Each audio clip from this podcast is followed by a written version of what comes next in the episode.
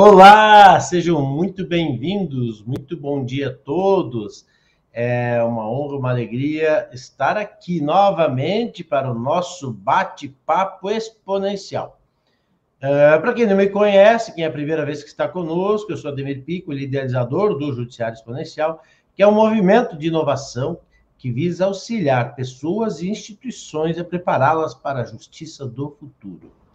E falando em justiça do futuro, na última semana ocorreu o X-Tech Legal, a primeira edição, uh, uma realização do Judiciário Exponencial em parceria com a Singularity University. E para bater um papo conosco sobre este tema, sobre o que foi visto lá, sobre a importância desse tipo de iniciativas, eu vou convidar o professor Luiz Lobão. Seja muito bem-vindo, professor. É uma honra contar contigo mais uma vez. Professor Lobão, que é especialista em governança corporativa, estratégia empresarial, com ênfase em crescimento, também uma larga experiência como conselheiro de administração em relevantes empresas, consultor, palestrante internacional, foi diretor da HSM Educação Corporativa, professor, pesquisador da Fundação do Cabral e muito mais. Eu não vou ler toda a tua folha aqui, professor Lobão, senão a gente vai usar todo o tempo da live para falar do teu currículo. Obrigado, Pico, obrigado. E já com saudade do nosso encontro, hein, Pico? Que três dias sensacionais, né, meu amigo? Como pudemos bater um papo e aprofundar de como todo esse processo né, da digitalização uh, vem mudando, né, não só as organizações, mas setores inteiros, né, meu amigo? Muito bom, foi incrível. É, a gente recebeu muitos feedbacks positivos, assim, de depoimentos é, impressionantes sobre o que a gente viu lá, sobre é, o conteúdo, sobre a imersão, sobre, na verdade, o conjunto. Foi, foi, foi realmente algo acima, professor, de todas as expectativas que eu tinha. E aí, o pessoal já comentando aqui, doutor Otávio Paulo Neto, bom dia, que é promotor lá do Ministério Público da Paraíba, auxiliando também no Ministério Público Federal, foi um dos participantes. Obrigado por estar junto, doutor Otávio. Tenho certeza que saíste de lá com, com, com, uma contribuição, porque, na verdade, a gente precisa aplicar o conhecimento, né, professor Lobão? A gente, o importante é manter, manter o ritmo. Foi importante aqueles três dias. Vamos, vamos começar falando de, desse tipo de iniciativa? Eu vamos, acho que essa, essa imersão foi incrível. Até porque, né, Pico, um depoimento meu, né? A, a gente que não está aí no dia a dia, né, no setor, como vocês estão, a gente tem uma visão que há paradigmas que não podem ser removidos, né, e que o setor anda, às vezes, em passos mais lentos, né, meu amigo? E isso, para mim, foi uma, uma surpresa muito positiva, né? Porque na minha cabeça eu já tinha a ideia né, de que um setor que, que a base é informação, ou seja, toda a entrada, os inputs é dados, tudo que vocês produzem é dados, o potencial de digitalização é assim gigantesco, né? A gente, fica, a gente tinha a imagem, né, de que o setor anda devagar, né, nesse aspecto. E para mim foi uma grata surpresa ver como as pessoas que estavam participando estavam dispostas a fazer uma mudança realmente radical no processo e como a turma abraçou o encontro e participou do encontro, trazendo aí, de fato, é, eu, vou lá, eu saí positivamente surpreso com a participação do grupo, com as ideias e com o nível da discussão, viu, meu amigo? Gostei muito, mas muito mesmo, né? É, na verdade, quando a gente pensou, e desde eu fui picado por essa mosca, desde eh, lá, lá, lá, atrás, no, no, primeiro curso executivo que aconteceu em Bento Gonçalves quando eu, eu, percebi que aquilo poderia ser uma imersão dedicada ao judiciário, mas precisava ser evoluído. E a gente começou as tratativas naquele momento e conseguiu realizar agora.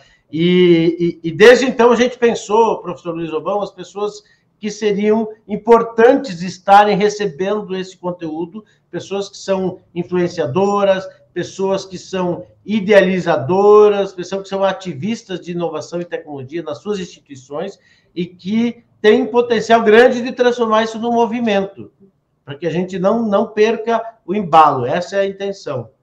Exato, exato. Mas foi realmente foi muito gostoso, né? Estar tá com, com, com a turma discutindo.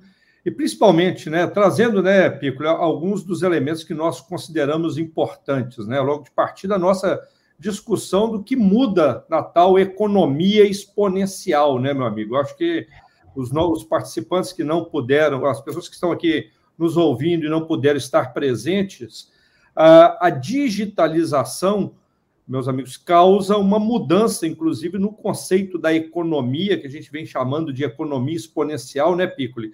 Que é a mudança de um estágio onde você tinha escassez e agora, através da tecnologia, você obtém abundância. E, e, e, por que isso, né, meus amigos? A abundância ela acontece porque na digitalização, vamos lembrar, né? Eu pego um vídeo, transformo ele em algo que pode ser assistido a qualquer momento, coloco numa plataforma streaming, isso é digitalização. Eu pego um texto, digitalizo, então a capacidade de enviá-lo, transmiti-lo, reproduzi-lo aumenta. Eu também hoje já posso digitalizar formas, né? Então eu posso pegar algo, construir uma, um, um projeto digital e imprimir numa impressora 3D, inclusive já, né, Pico, nós já provamos lá em São Bento até alimentos produzidos numa impressora 3D de alimentos, né?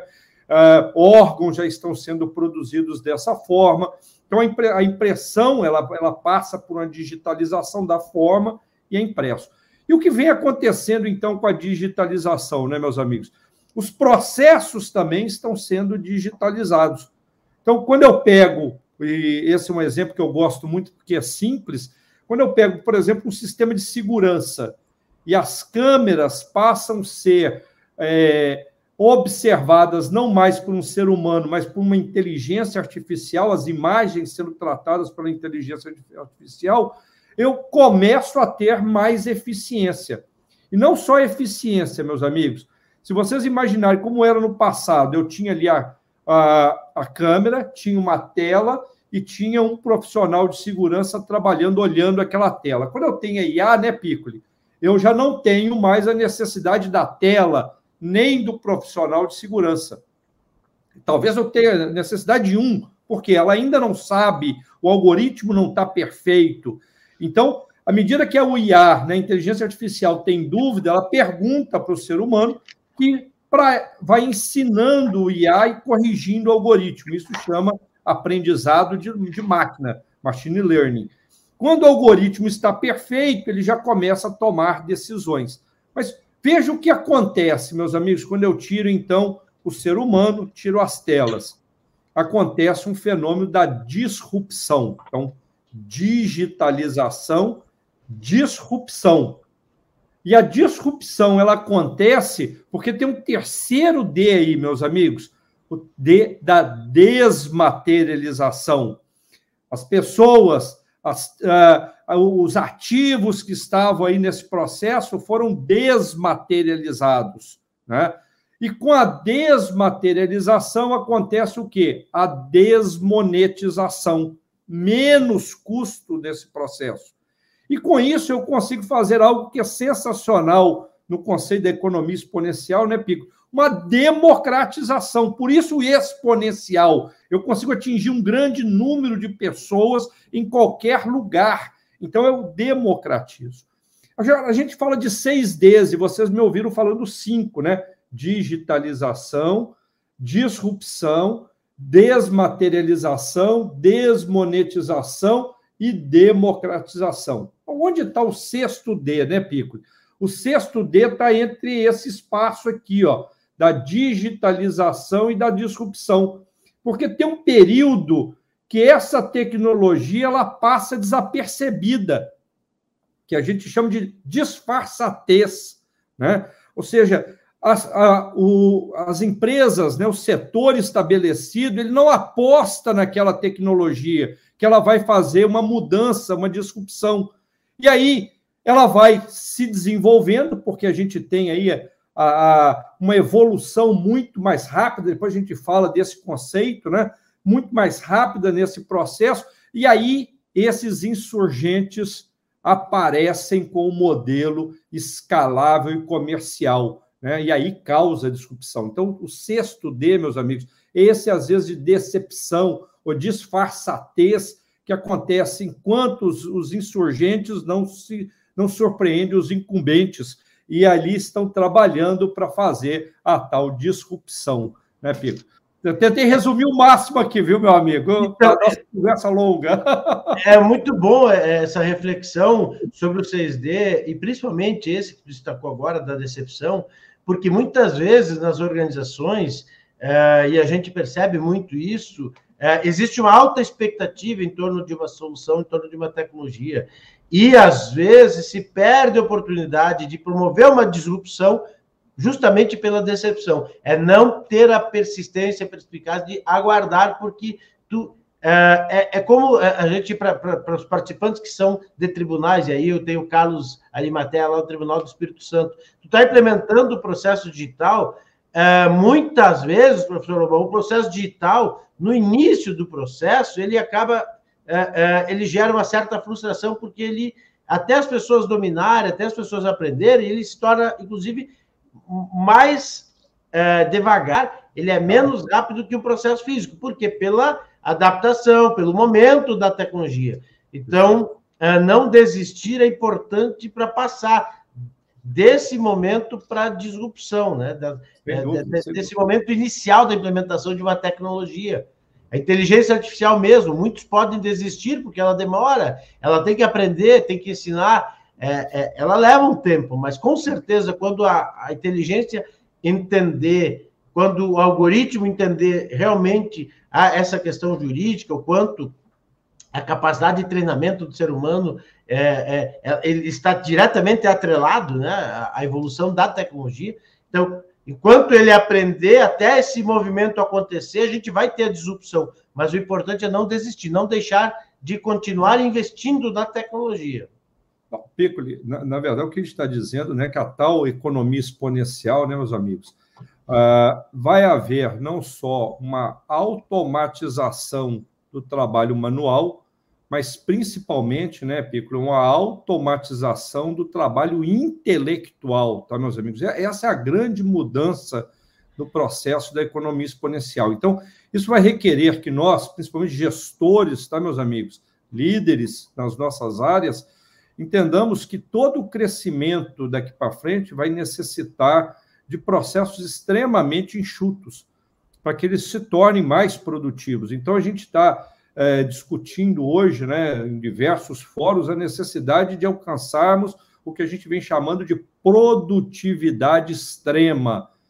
Ou seja, a gente precisa ter o uso da tecnologia para que a gente ganhe, ganhe realmente eficiência e todo o crescimento das nossas entregas, quaisquer que sejam, né, meus amigos, elas deveriam ter custo fixo tendendo a zero, né? Mesmo que seja para liberar o ser humano, né, Piccoli? Porque o que é digno da máquina é indigno do ser humano, né? Então vamos botá-la para trabalhar, né?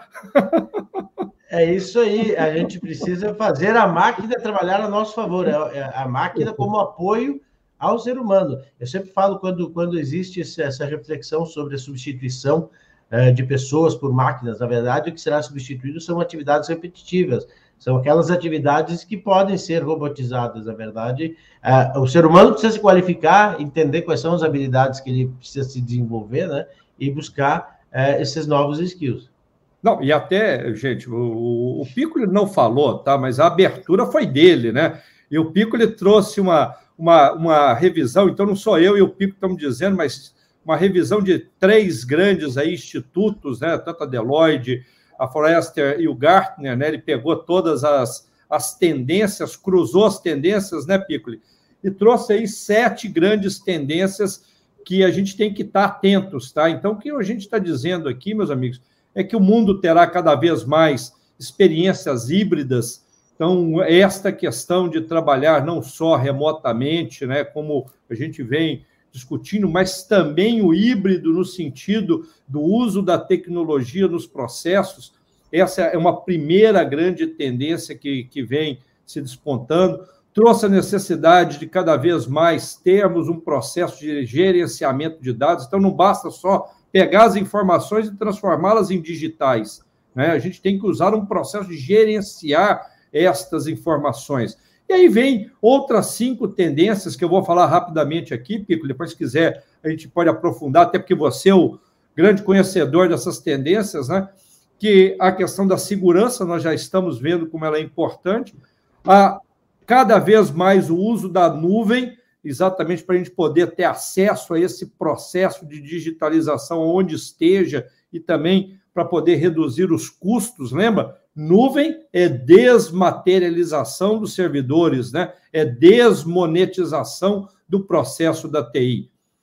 A inteligência artificial, e aí o sexto fala desse processo da organização e dos líderes de serem ágeis, criativos, resilientes, e por fim, abraçar, né, Piccolo, de vez a sustentabilidade, os propósitos, e cada vez mais a gente tem uma empresa orientada para o futuro e para aquilo que ela se propõe, uma organização que se propõe a fazer. Né? Então, só para não deixar, não passar batido, que não somos nós que estamos dizendo, né, Pico? São sete grandes tendências aí de três grandes organismos né, que estão observando esse mundo da TI nos últimos anos. Né? Maravilha, professor Luiz Obão, vou te contratar para fazer o pitch das, das, das tendências.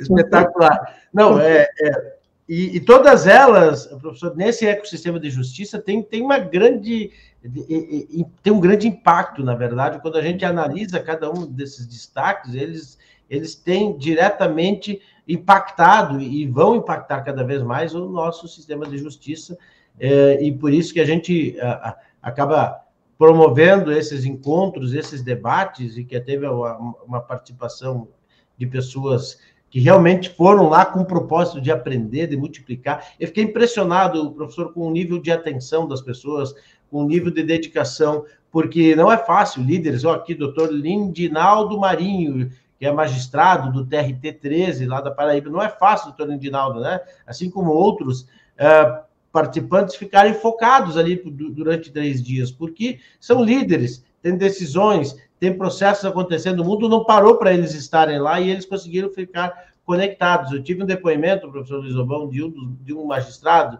que disse que eu levei computador para trabalhar e não consegui ligar. Que boa! Muito bom, né? É muito boa, muito boa. É, porque é, a, gente, a gente preparou, né, Piccoli, um conteúdo, primeiro, que fosse aderente né, aos desafios da, da, do nosso dos participantes, né? Mas também dependia desse dessa participação ativa, né, para que eles pudessem absorver mais, né? Então, ao longo do nosso encontro, nós fizemos vários pequenos workshops para aterrissar o conceito para as pessoas que de fato vão aplicar, né? Eu, eu brinco que a maioria dos eventos você recebe uma carga de informação passa pela porta, parece que tem um sugador, né, Piccoli? E tira tudo e segunda-feira você volta e não consegue aplicar nada, né? E a nossa ideia era deixar ali, né, através dos workshops, algum registro que, porventura, ele possa utilizar na volta para casa. Então, essa participação realmente foi ativa, ainda bem que não deu tempo dele responder os e-mails. É, e, professor Luiz Lobão, vários tribunais, eh, várias instituições já entraram em contato, pediram para que a gente formate esse, aquilo que a gente comentou lá ao final, né, um workshop, uma atividade em company para que eles possam envolver outras pessoas dentro da organização para disseminar mesmo esse conhecimento, para buscar novos adeptos, mais pessoas para participar dessa legião, desse movimento de transformação. É, e, e, aí fica uma dica, né, Piccoli? Não só o primeiro evento, né? Uma, uma mudança, né, meus amigos, ela, ela precisa, a gente vem dizendo muito isso, né? Uma mudança, seja ela cultural, seja ela de transformação da organização, primeiro a transformação do mindset, né, das pessoas, né? Então, esse é um processo educacional. Então, também não adianta só um workshop, né? O investir no desenvolvimento, na capacitação, uh, em ritos. Eu, eu, eu, particularmente, das empresas que eu faço parte do conselho, eu, eu contei isso para você e contei para os participantes, a gente tem mantido uma agenda, uma agenda que eu chamo de Digital Day, né? Então, pelo menos uma vez por mês, a gente tira, né? E hoje, com, com a possibilidade de fazer isso de forma remota, a gente convida uh, uma empresa, convida um especialista, convida, uh, às vezes, um profissional para contar para a gente o que eles estão fazendo, né?